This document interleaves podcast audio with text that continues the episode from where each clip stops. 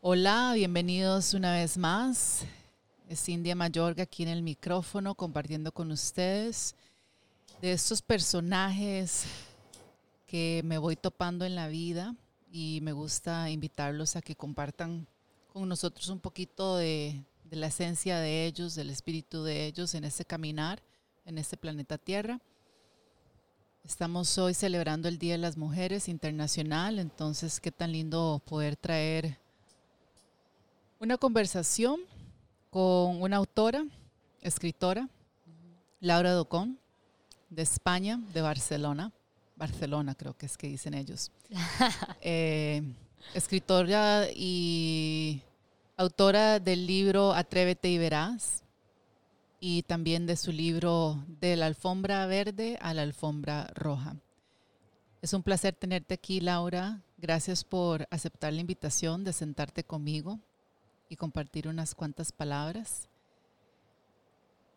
para la audiencia, para que sepan un poquito de ti. Cuéntanos. Bueno, el honor es mío, India. La verdad es que no podría estar en un mejor lugar. Ahora mismo estoy haciendo y viendo todo lo que, lo que me gusta tanto. Un estudio frente a la naturaleza, micrófono en mano, cacao. ¿Qué más se puede pedir? O sea, la vida me sonríe.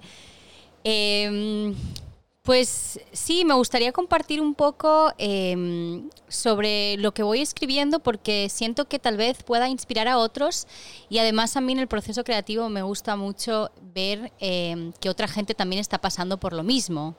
Muchas veces pensamos que somos los únicos que estamos ahí en el pozo, pero hay otra gente que también está pasando por lo mismo. Tienen las mismas dudas, los mismos miedos, no saben qué van a hacer mañana, cómo van a llevar tal vez la comida a la mesa.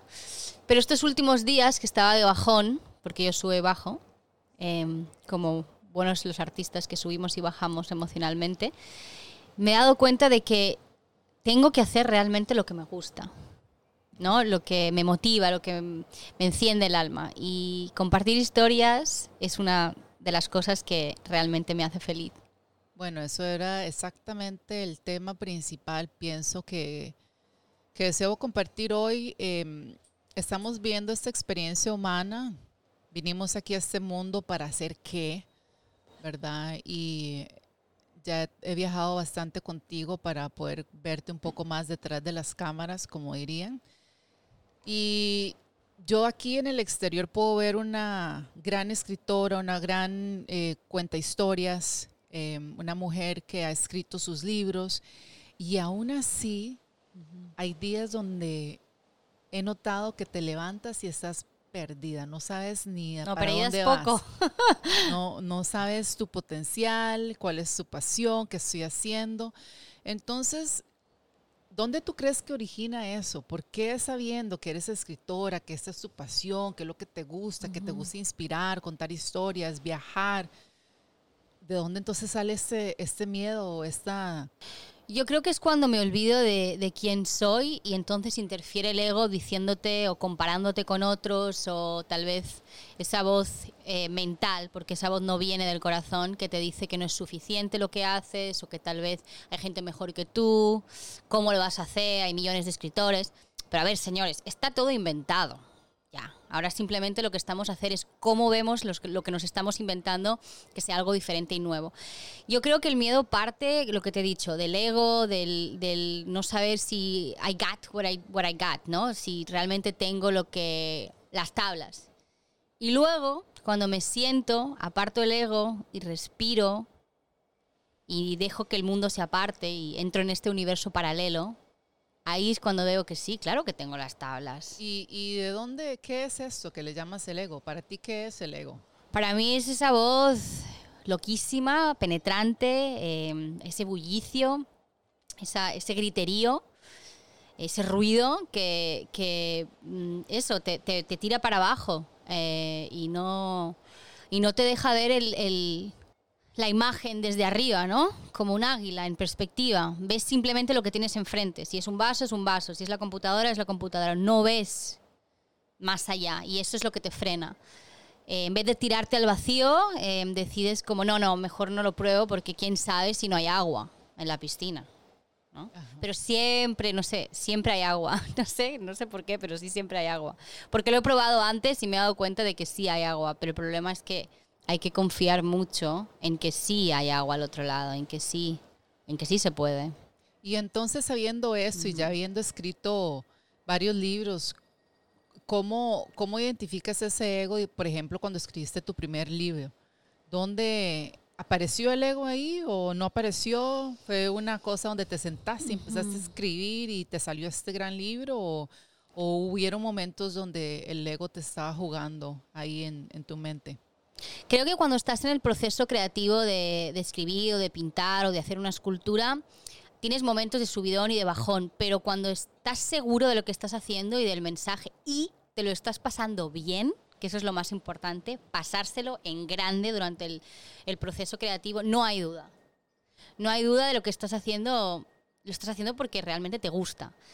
Y en esa primera novela, cuando me fui a vivir eh, a la selva, ahí en Guatemala, en Poptún, era la primera vez que yo estaba en una comunidad indígena, la primera vez que salía de Estados Unidos o de, ese sistema, de, ver que la gente vivía distinto, de que la gente compartía, eh, comían maíz y, cosas que no había visto nunca en mi vida. Eso me hizo como salirme de un poco de mi rutina diaria y ver que hay otras cosas en el mundo y eso me inspiró mucho. Por eso creo que el viaje es una de mis mayores fuentes de inspiración. Eh, ver otras culturas, ver otra gente, eh, saborear otras cosas, ver cómo comen, cómo viven.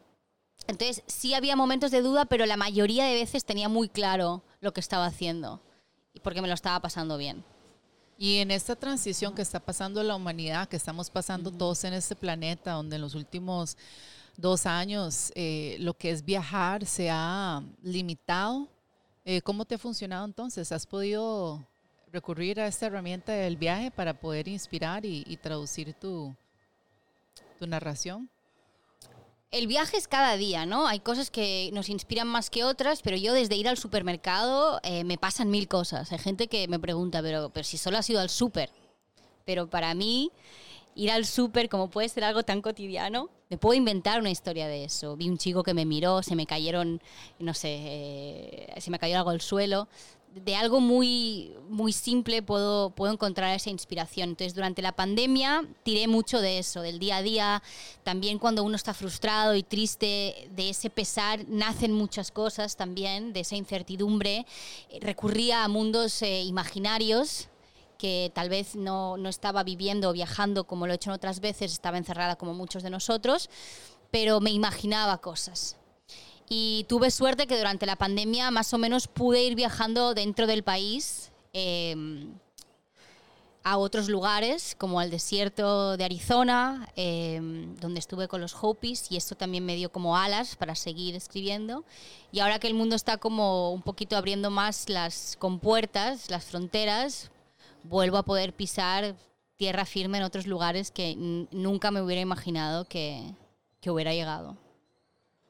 Bueno, entonces, eh, se puede decir que, que, el viaje es una inspiración mental también, uh -huh. ¿no? Entonces, qué curioso que dentro de la mente pueda haber el, la voz de la inspiración y la voz del ego, ¿verdad? Y en esta batalla, por eso lo llaman la gran batalla mental, uh -huh. es donde realmente nosotros tenemos que estar eh, ahí poniéndonos, como unos dicen, la armadura, uh -huh. para estar en, listos para para esa guerra y la mayor guerra que tenemos es la guerra mental. En estos momentos hay muchas personas que están pasando por depresiones, por todo lo que se está viviendo en el planeta.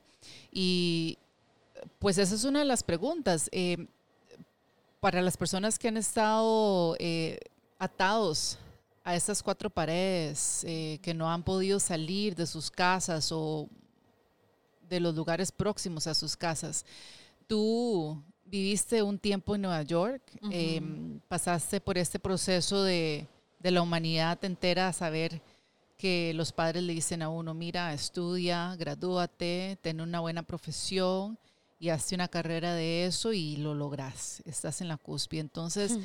en este momento, para las personas que están en, en las ciudades, las personas que están viviendo en su cubículo, que están quizás... Eh, siguiendo esa narrativa de la sociedad, ¿verdad? De lo que es ser una persona exitosa. ¿Qué nos puedes decir? Porque, o sea, tú eras una de las escritoras que estaba dentro de la revista People Magazine, que es una de las grandes revistas donde todas las celebridades y todo el Hollywood y XXX están ahí metidos y tú estuviste en eso. Y para muchas chicas y, personas eso es como, wow, Laura, estás en la revista People Magazine con todas estas estrellas, ¿cómo no estás feliz? ¿Cómo no estás feliz? Eh, la verdad es que, eh, bueno, fue una experiencia, yo creo, de esas que te marcan en la vida, porque después de trabajar en el periódico en Miami, que es una de las cosas que sí me gustaba mucho, de tener la fotografía ahí ver que a tu padre feliz recogiendo el periódico cada domingo, viendo a su hija, escribiendo en una, en una columna a los 21 años, eso me hacía, la verdad, muy feliz porque hablaba de lo que realmente me nacía del corazón. Y luego quise seguir esa misma línea y demostrarles que realmente podía hacer más, ¿no? Y, me fui a vivir a Nueva York, otra selva de concreto completamente distinta a la de, a la de Petén, la la de la selva. Y allí lo pasé bastante mal porque no encajaba, realmente no encajé en ese lugar y me forzaba a encajar. Mm, yo me, levantaba por la mañana y decía, Laura, pero si es que estás haciendo todo lo que, lo que siempre habías soñado, pero en realidad no era mi sueño, era el sueño tal vez de la sociedad o de mi familia. Pero me seguía forzando, eh, ¿qué más quieres? Estás ganando bien, estás en una revista reconocida, estás entrevistando a gente famosa.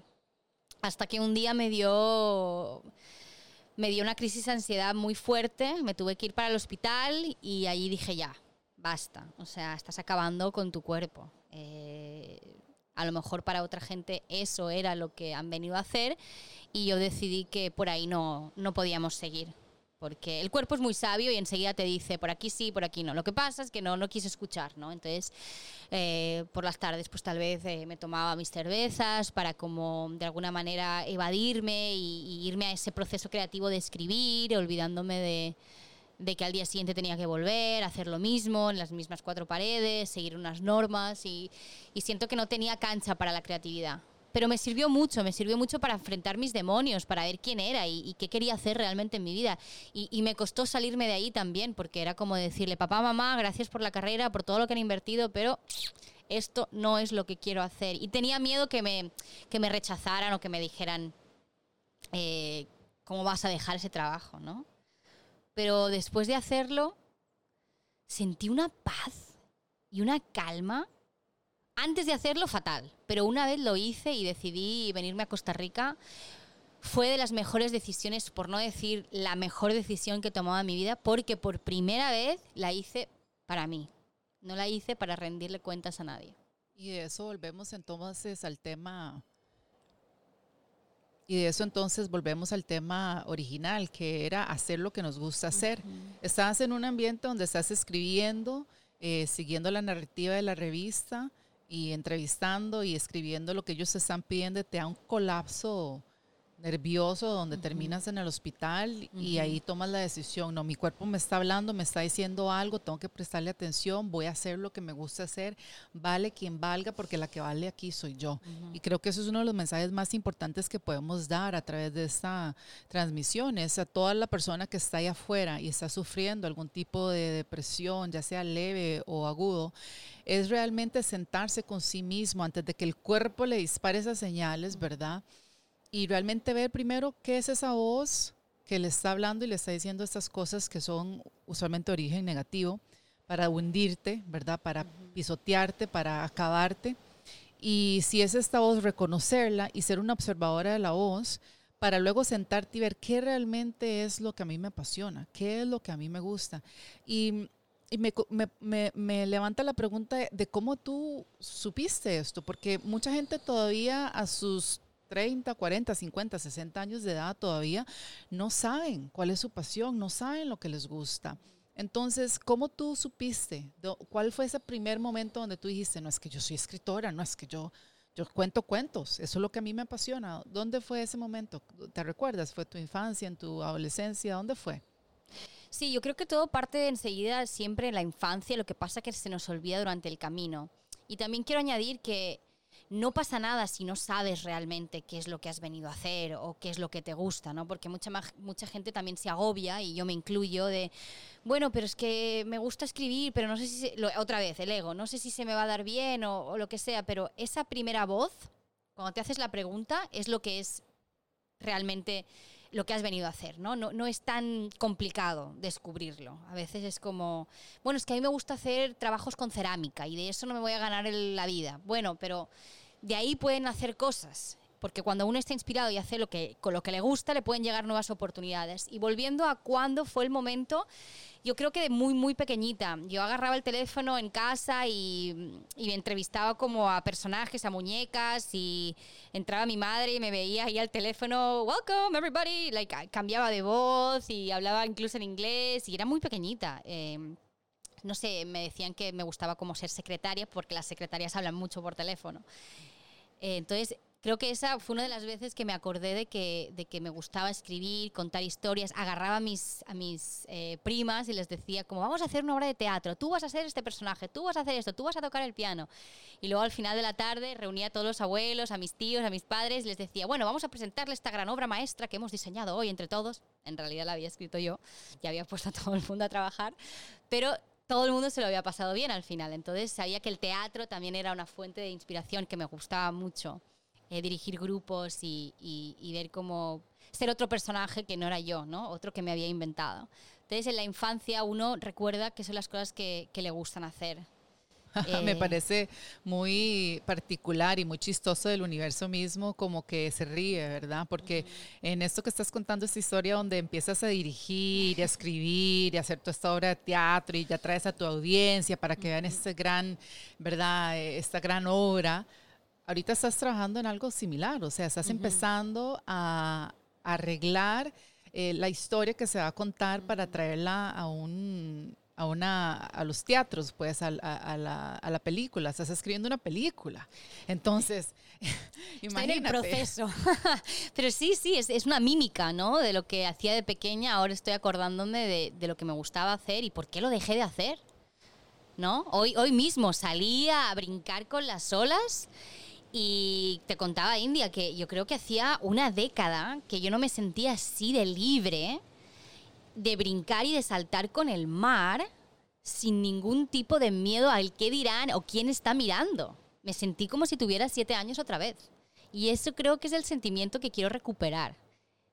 Y a través de esta película que, que estoy escribiendo, eh, con la colaboración de muchos otros también que van a estar presentes en esta, en esta obra, Em, quiero ver cómo podemos eh, ir hilvanando historias de aquí y de allá. Cuando digo de aquí y de allá me refiero de, todos lados del mundo, ¿no? Desde, desde Estados Unidos hasta Europa, hasta los pueblos originarios, las comunidades indígenas aquí en Costa Rica.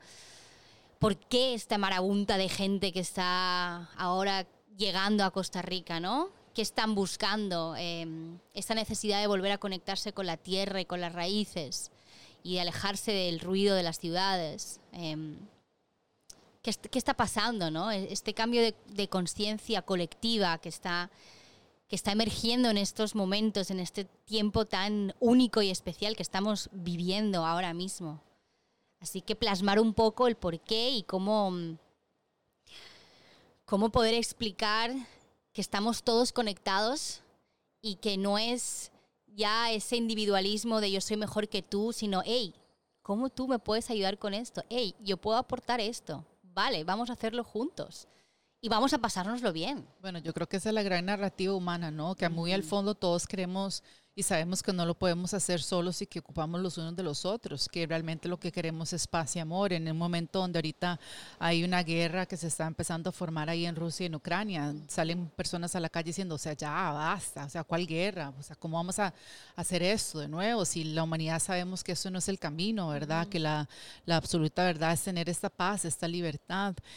Me parece muy entretenido que en estos momentos estemos pasando por una distorsión de la realidad, ¿no? Donde eh, la colectiva humana está cayendo algunos en un sueño y otros están levantando a esta pasión de, ser niño, de jugar, de ir, de estar bien, de que, de que no me esté enriqueciendo monetariamente, porque lo principal es realmente hacer lo que me gusta. Y eso me lleva, digamos, a la, a la siguiente pregunta que quería tocarte, porque eso es uno de los temas que también he escuchado alrededor de las personas, es cómo, y yo misma, ¿no?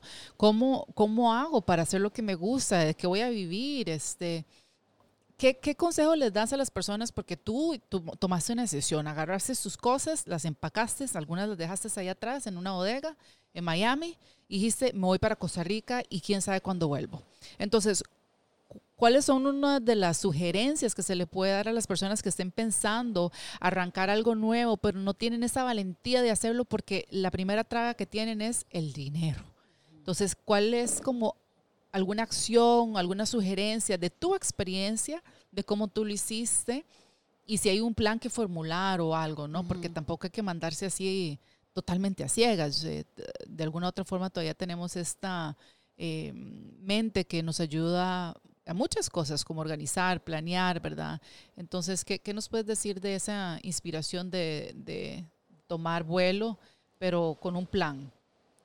Me he quedado en blanco por un segundo porque me acuerdo del miedo que tenía la primera vez que dije, bueno, mamá, papá, me voy a la selva, voy a un lugar que dicen que se llama Cascada Ilisiana, un ecoloch ahí, voy a presentarme y no sé. Y me miraron con cara de usted está loca dejé mi pareja que tenía en ese momento, dejé mi casa y todo y me fui. Entonces, eh, no tenía un plan.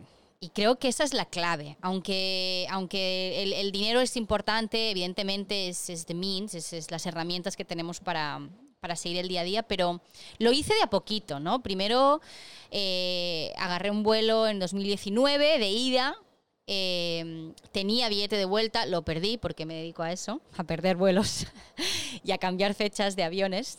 Pero eh, lo hice de a poquito porque uno también va testeando el, el, terreno, ¿no? Me gusta este, estar aquí, cómo lo voy a hacer, qué oportunidades se me van a abrir. Entonces, no tienes por qué dejarlo todo de golpe, ¿no? Te puedes ir, venir y ver cómo, cómo lo voy a hacer. Pero en el camino vas conociendo gente y personas y situaciones que como has confiado ya, siento que el universo te las va poniendo ahí para que se dé, siempre y cuando pongas siempre el corazón eh, delante, ¿no? Y también puedes buscar em, voluntariados, puedes buscar formas de exchange en el sentido de que usted se puede quedar durmiendo en un lugar a cambio de, aportar con sus habilidades. Hay programas eh, en muchas eh, páginas web que podemos luego dejar aquí, Wordpackers. Em, también vivir con una familia, enseñarles español o inglés. Hay, formas. Lo que pasa que son cosas tan diferentes a las que estamos acostumbrados porque tal vez estamos eh, queriendo tener ese payroll, ¿no? Ese cheque entrando cada mes y da miedo no tener ese cheque, ¿no? esa seguridad que en el fondo es una, seguridad ficticia eh, de no saber qué va a pasar mañana. Así que no hay un plan concreto, pero sí uno va trazando poco a poco y confiando en que, en que siempre van a aparecer las personas y las oportunidades que, que la van a ayudar a, a catapultar, ¿no? Como una catapulta. Pero entonces que te, te, viniste aquí a Costa Rica sin un 5, así, así no, creo que me, sola. me volví, me vine con 3 mil dólares. Ah, bueno, o sea, entonces sí. te viniste con algo, o sea, tenías por lo menos un cojín ahí. O sea, te vienes y dices, bueno, no sé a lo que voy, pero te vienes por lo menos con un inicio de algo, o sea, ahorraste, guardaste y dijiste, ok, esta me la juego, como dicen aquí, me la juego por un rato, no sé, tres meses, cuatro meses, y ahí veo a ver que, entonces eso es lo que estás hablando. Sí. Estás hablando de que sí, sí es un plan, ¿verdad? Estratégico donde la mente entonces de alguna otra forma nos ayuda a decir, bueno, vete con por lo menos este monto de dinero, llega ahí y ahí vas a ver qué va a pasar. Y esa es parte de la exploración, de la inspiración, de decir, aquí voy, a algo nuevo. Sí, cuando uno está en el límite, siento que la experiencia humana eh, funciona así, ¿no? Es cuando uno está en survival mood, en el momento de supervivencia, ¿qué me invento? ¿Qué creo? ¿Qué hago para subsistir? ¿no? Entonces, eh, yo, yo dije 3.000, pero es que con 1.000 también, o sea, es, es de realmente ver cómo lo manejo. Y ahí es cuando por primera vez empecé a pensar, vale, ¿cuáles son mis herramientas? ¿No? ¿Qué sé hacer yo?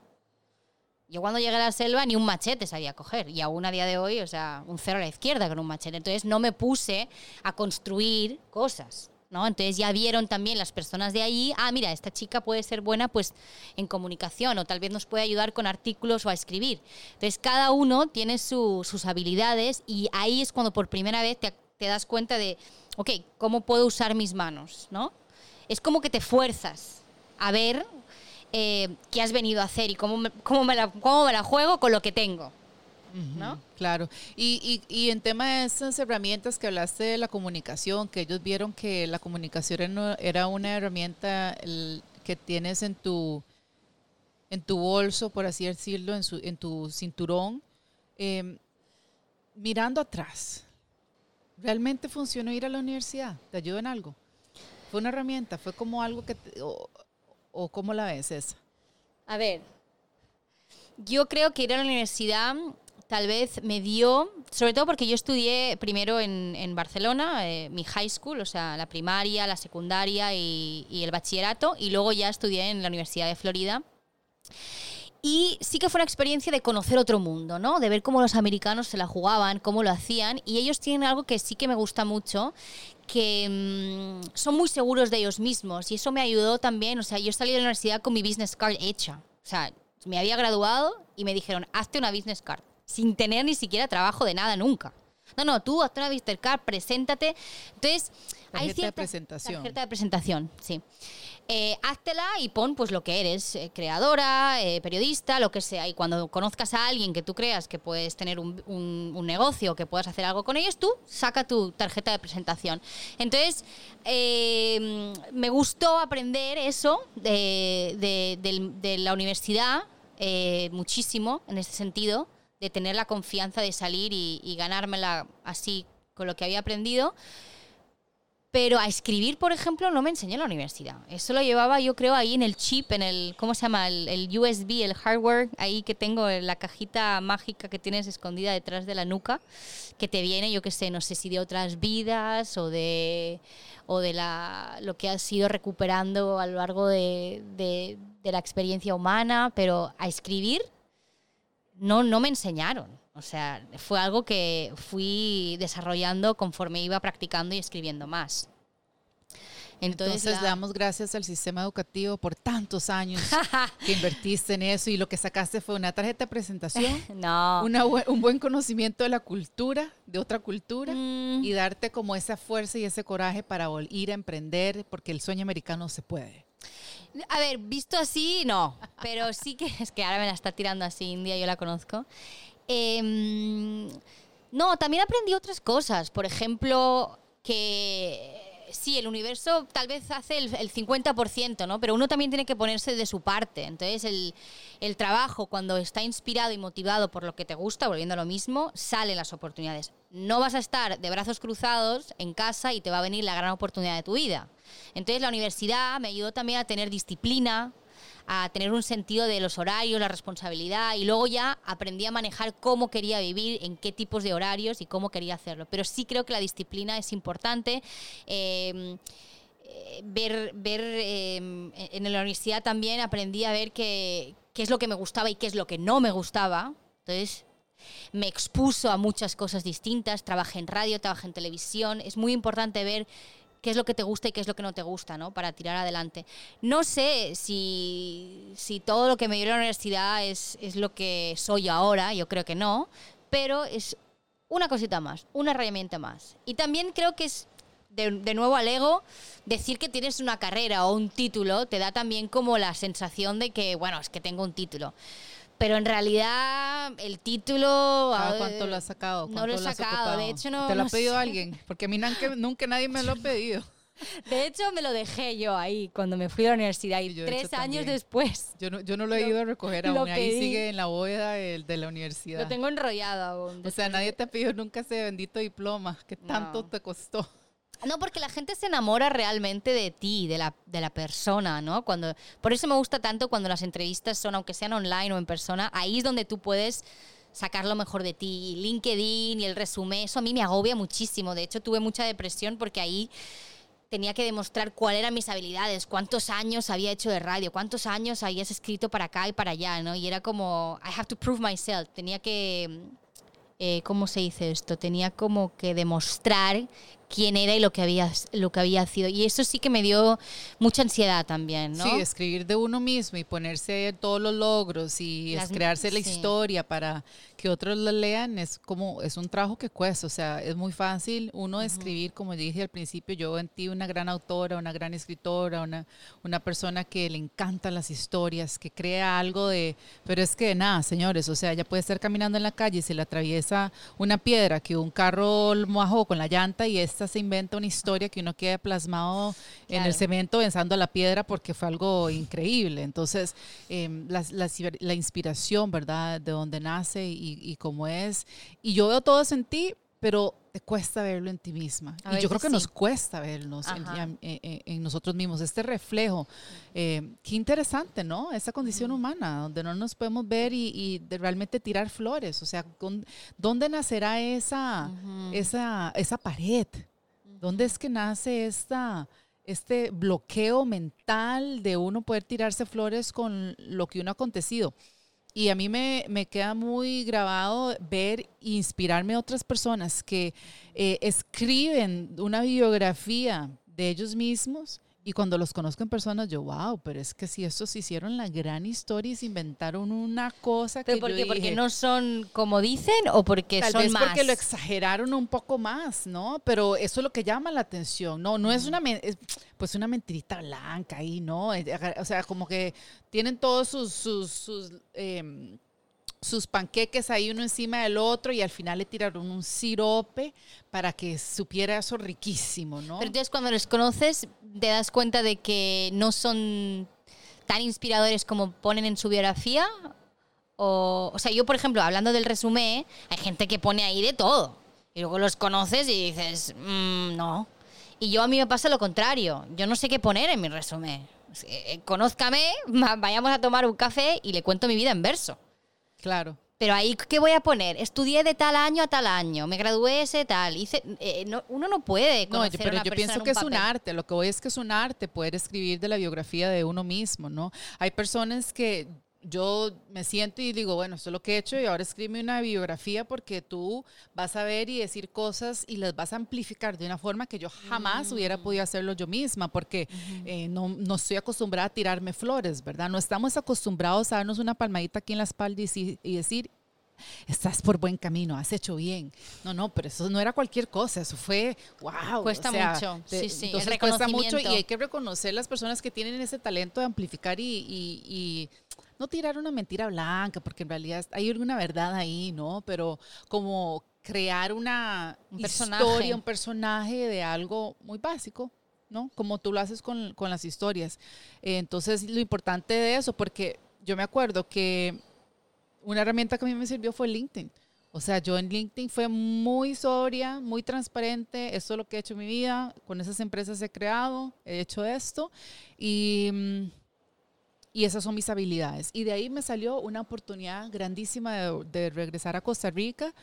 Y todo fue por LinkedIn, ¿verdad? Ujú. Eh, bueno, quizás si hubiera amplificado ese perfil de una forma extraordinaria, Claro. me hubieran llegado más oportunidades. Ajá. Pero sí existen estas herramientas para crear una visibilidad de lo que tú tienes, que para eso es bueno la tecnología y donde estamos, eh, para que muchos conozcan el potencial que tienes. Tú hablando de que LinkedIn te dio esa oportunidad, a mí la oportunidad de People me llegó por LinkedIn, pero porque yo, literal, ¿cómo se dice eso cuando stalker? O sea, eh, me puse ahí en LinkedIn, busqué quién era la editora. Acosadora. Acosadora, pero en el buen sentido, ¿eh? no se piensen. Eh, busqué la editora y le escribí literal y le dije, me gustaría conocerte, quiero saber más sobre tu trabajo, estoy interesada en saber qué hacen en People y como usted está en Miami y yo estoy en Miami, me gustaría tomarme un café con usted. Ese- esa conexión humana, ¿no? Ni siquiera le mandé mi resumen ni nada. Y me dijo que sí. Esa historia me encanta. Me encanta y me trae también a- al recordar de que no todos tenemos ese, esa, ese movimiento, ¿verdad? O sea, tú tienes ese movimiento de poder iniciar, de poder crear y, y salir por allá en el mundo y decir, véanme, aquí estoy, quiero crear, vámonos, ¿Quién se une conmigo? ahora? ¿Tú tienes eso? Porque hemos estado estudiando un poquito del diseño humano, esta ciencia de la diferenciación y como manifestadora, como tu aura, tu tipo de aura es, es así, logras poder hacer estas cosas. Yo, si hago algo así, me sale todo por la tumba, o sea, no me va a funcionar. Bueno, esto es un tip para los manifestadores, ¿vale? O sea, si hay algo ahí que te nace, inicien. Nunca sabes si la otra persona te va a decir, vale, me voy a tomar un café contigo. Para mí fue increíble sentarme con ella, conocerla, me invitó a un brunch espectacular y de ahí salió la oportunidad para irme a Nueva York. Y cuando me vi delante del Empire State a mis 21 años en un hotel que lo flipas, dije, wow, I cracked the code, like estoy en la cima de todo. Y luego, pues, pues bueno, el roller coaster, ¿no? La montaña rusa. Pero sí, los manifestadores, Dara India nos cuenta un poco más porque a mí me encanta, estoy aprendiendo del diseño humano. Los que seáis manifestadores y tengáis ahí una chispilla que os diga, ay, voy a contactar a esa persona, contáctenla, vean, siéntenla, a ver, a lo mejor se enamoran de usted y les hacen una oferta o les, les, les dan la oportunidad de, de crear algo con ellos. Claro, no. Pero no todo el mundo lo tiene, yo sé. No, no, y es bueno saberlo porque yo creo que otros nos podemos frustrar al empezar a iniciar cosas, al empezar a, querer iniciar proyectos, eh, entrevistas, relaciones, y no nos funciona, señores, no nos va a ir bien, punto. Porque hay un diseño humano que es único, la cual está alineada a cada uno de los auras que tenemos aquí en esta población humana. Y desde 1781 hubo una transformación de los siete chakras a los nueve centros dentro de nuestro cuerpo. Y eso hace que la humanidad evolucione, empiece un proceso de evolución, de metamorfosis. Y cuando esto se da en 1781, que cuando se descubre el planeta Uranus, es donde entra esta conciencia y donde empieza a cambiar toda nuestra eh, eh, anatomía, si se puede decir, energética, a los nueve centros, ahí nos damos cuenta que hay cuatro tipos de auras. Eh, principales están los reflectores, los manifestadores, los proyectores y los generadores. Y ojo que los manifestadores son solo el 9% de la humanidad, muy poquito. Yo soy proyectora, que no estamos solos, señores. Que es como es un 20%, los reflectores es un 1%, casi nadie en la humanidad y después están los que tienen este aura de tipo eh, generador, que es cerca de un 75% de la humanidad. O sea, la gran humanidad está aquí para generar. Tiene una energía tipo batería, como el conejo este, el Energizer. Duracell. Duracell, que va ahí, dale, dale, dale, haciendo claro lo que está dentro de, de su de su querer, de lo que le trae como realmente esta felicidad, este, este querer porque me hace feliz, ¿no? Porque me trae más energía cuando lo hago. Entonces es importante eso porque los manifestadores tienen esta energía, ese tipo de estrategia, ese tipo de, de autoridad realmente que ellos deben informar y deben también iniciar, es parte de su modelo, es parte de su aura y les funciona. Pero vemos otros como mi persona que somos proyectores, que son 20% de la humanidad, y que realmente eh, tenemos que esperar a la invitación. O sea, tenemos que esperar a que alguien nos vea y nos reconozca para poder entonces aceptar una invitación. Entonces son auras muy diferentes y quizás en otra ocasión podamos hablar un poco más, pero si gustan más información, estoy segura que encontrarán esto en la página eh, de web. Eh, hay una que se llama jovianarchive.com, que ahí es donde nace toda esta, esta, esta ciencia de la diferenciación, que es un gran mandala. Eh, que une las ciencias del I Ching de China, de todo lo que es este código que se une al ADN de nosotros, que es único, como así nuestra huella digital es única, también en, en sí trae lo que es la astrología para estudiar dónde estuvieron posicionados los em, planetas y las estrellas tres meses antes y tres meses después de que nosotros eh, nacemos. Y también lo que es el Kabbalah, em, y los, y, y, los centros, que son, el, por así decirlo, también parte del Kabbalah, que es los, los, los, sistemas del chakra. Entonces, eso es una ciencia muy nueva, muy nueva. Y bueno, pregunta, ¿te está sirviendo de algo? ¿Crees que hay como algo? Porque ahorita estás eh, empezando este experimento que le llamamos de reconocer que, que, nosotros somos un cuerpo humano, que tenemos un cuerpo astral, un espíritu también, y que tenemos que saber cómo movernos en este mundo. ¿No? Que hay que hay un camino también, o sea, uno tampoco puede andar ahí como un eh, carro chocón ahí pegándole a todo el mundo. Que eso es lo que me pasó, bueno, me sigue pasando, ¿no? Pero que voy chocando con las mismas piedras y uno dice, pero ¿cuándo voy a aprender?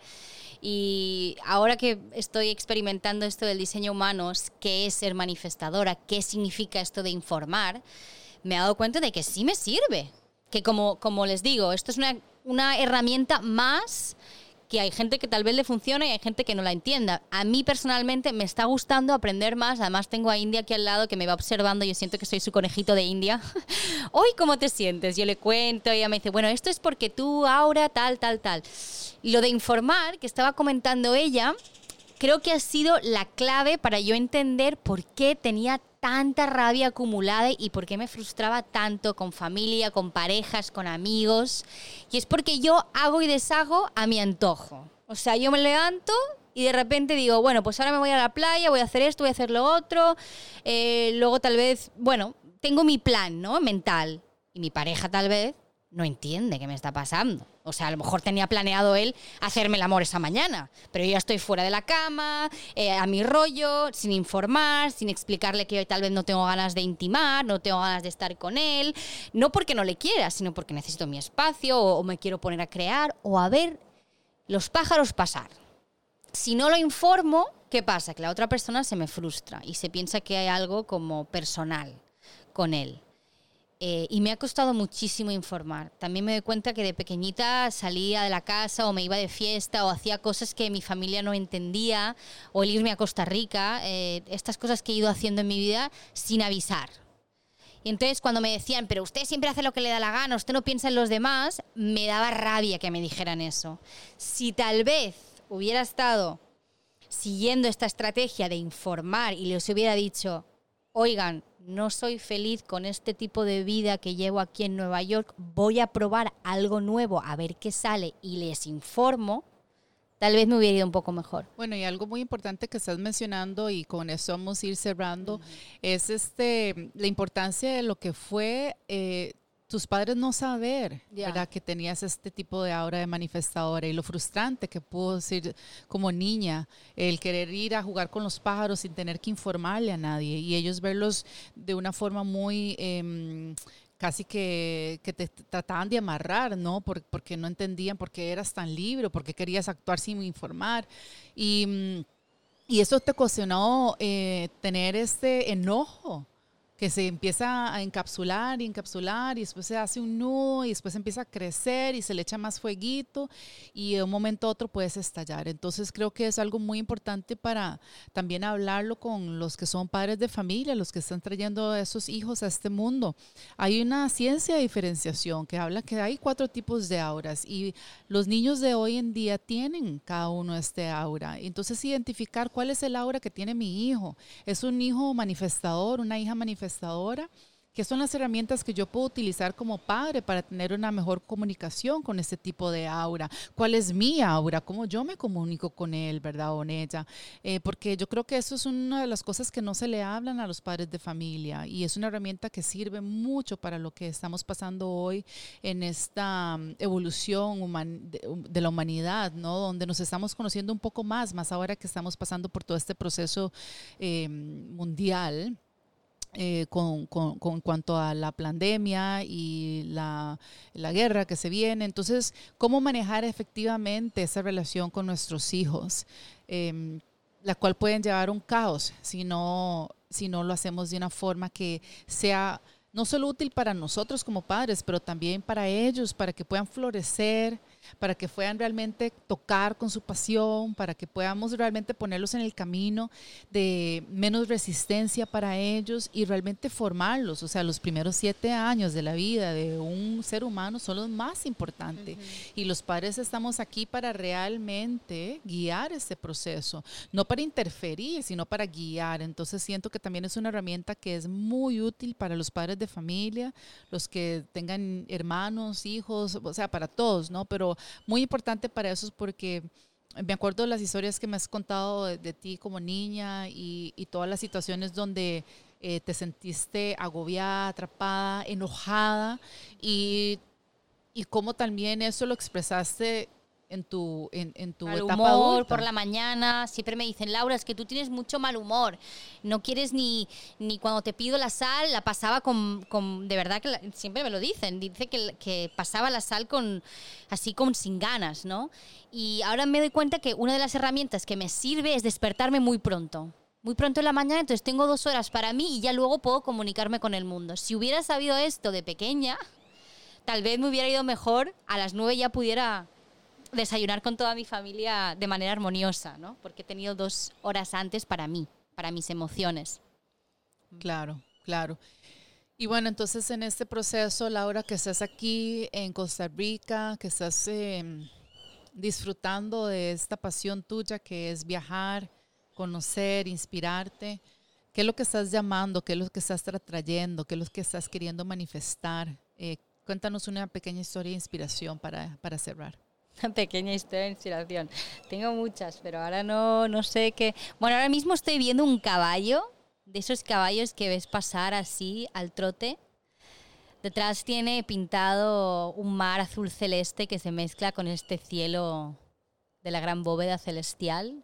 Y a lo lejos podemos ver Corcovado, ¿no? un parque nacional que alberga muchísima fauna y flora desde guacamayas hasta tucanes, eh, monos aulladores que los escuchamos a las 4 de la mañana cuando India y yo perezosamente salimos de la cama y nos sentamos aquí a meditar, a escuchar a los abuelos, a los mensajes de la naturaleza. Y, y viendo este caballo pienso, wow, es que él está tan tranquilo en su universo paralelo, comiendo de su zacate, parándose aquí, viendo, lamiéndose, chineando. Así que mm, sí, estoy llamando más inspiración, más creatividad, alzar las velas, soltar el amarre, el freno de mano y surcar los mares, señores, que venimos a vivir y la vida son dos días. Bueno, ahí estamos. La medicina del caballo. Eso, eso. A esa tenemos que apuntar. Bueno, ese fue un sonido de un Un intento de caballo. Eso fue como un unicornio cruzado con...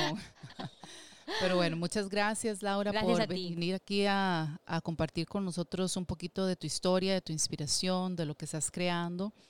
Y ojalá que sirva de inspiración para todos los que están escuchando, de saber que siempre tenemos la oportunidad de elegir, siempre tenemos la oportunidad de despertarnos y escoger, realmente escoger. Que el ego va a estar ahí dándole duro, porque es lo que le gusta al ego. Y nuestro trabajo es observarlo, dejarlo que fluya, como el agua, como las olas van y vienen, dejarlo que fluya y realmente conectar nuestro corazón a eso que nos inspira, a eso que nos hace brincar como niños y niñas, a eso que nos hace feliz. Y si estás haciendo eso y si estás dedicándole tu tiempo a hacer eso, vas por buen camino.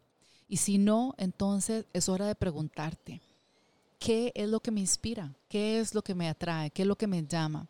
¿Cómo puedo yo volver a ser ese niño o niña que sentía que el universo era todo mío, que yo todo lo podía hacer, que todo lo era?